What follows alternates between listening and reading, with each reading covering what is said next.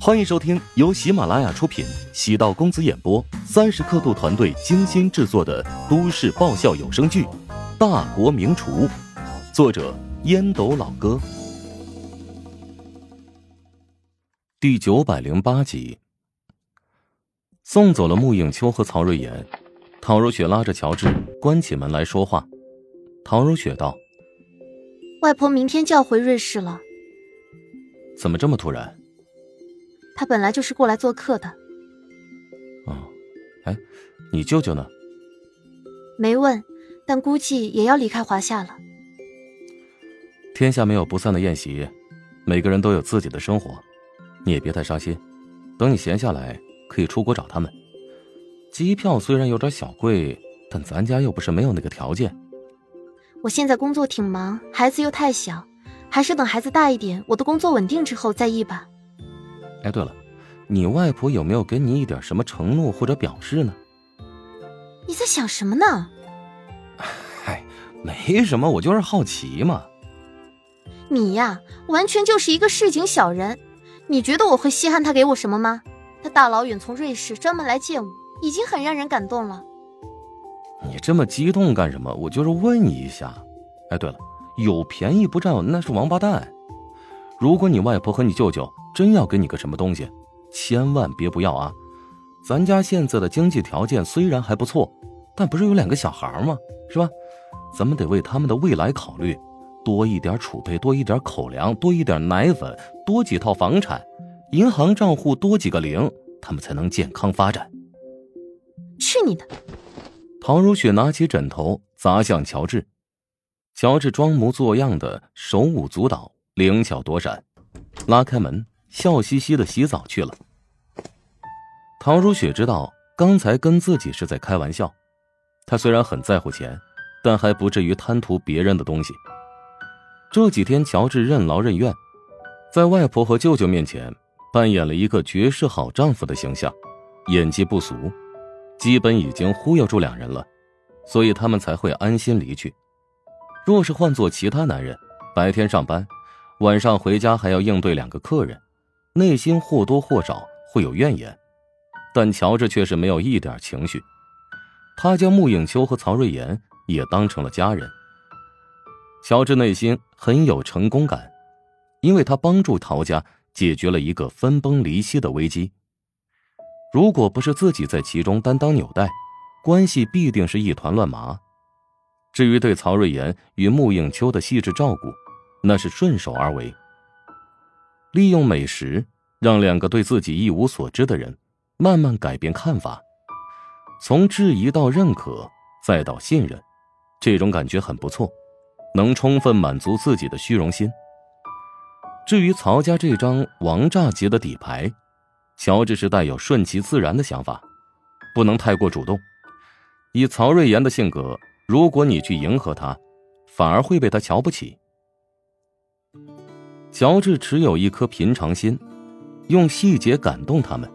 如果有一天自己有什么需求，他们也不会坐视不理。至于他询问陶如雪、穆影秋有没有送他什么东西，那是纯粹在开玩笑，化解陶如雪面对即将离别的忧伤情绪。曹瑞妍和穆影秋离开乔家，见母亲沉默不语。我已经取消针对陶南方的计划了。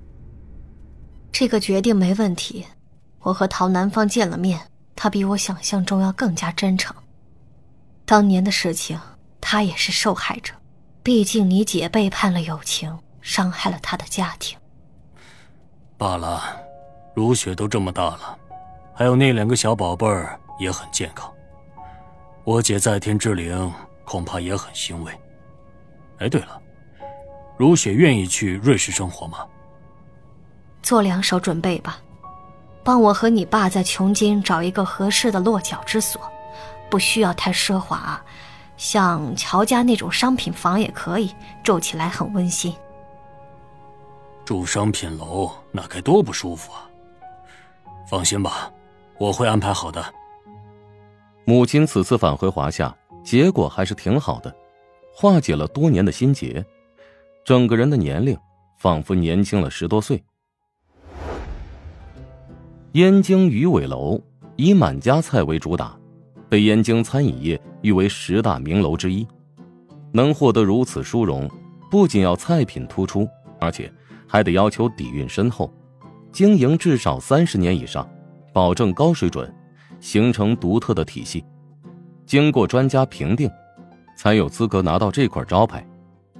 满东流在后厨先检查了一圈，指导几句，然后又到大堂和包厢转了转。不少熟客跟满东流打招呼，满东流也回以微笑。像这种老字号，主厨就是金字招牌，很多人都慕名而来。他的心情不大好，最近这段时间比起往年同期，生意差了不少。他知道原因何在，不知道是否是乔治故意传播。还是自己的弟子嘴巴不严实，将那场私下比试的结果传播的人尽皆知，以至于现在社会都在说满东流是乔治的手下败将，还有他那鱼尾楼也是徒有虚名。返回办公室之后，满东流翻看了一下近期的流水，将店长喊进来训斥了一顿，责成他们赶紧做好宣传工作，不能眼睁睁的看着鱼尾楼就这么颓败下去。等交代完毕工作，满东流坐在椅子上，开始思索如何应对当前危机。没想到乔治能迅速拿下烟影食堂的承包权，搭建第四家网红食堂。经过满东流前期吹风，如今燕京烹饪协会的成员都对乔治保持敌视。乔治的出现，对消费者而言是眼前一亮的新餐饮模式。但对他们这些沉下心经营的企业而言，却是一匹有威胁的恶狼。离谱的定价，高调的约客方式，火爆的人气，很多同行都在好奇，这样的一个畸形产物，在燕京会不会破坏市场，让他们这些传统餐饮企业面临巨大的挑战？手机响了起来，是自己的好友范烨。老范是圈内有名的领袖之一。虽然自己的厨艺一般，但在燕京建了八家分店，是名副其实的大佬。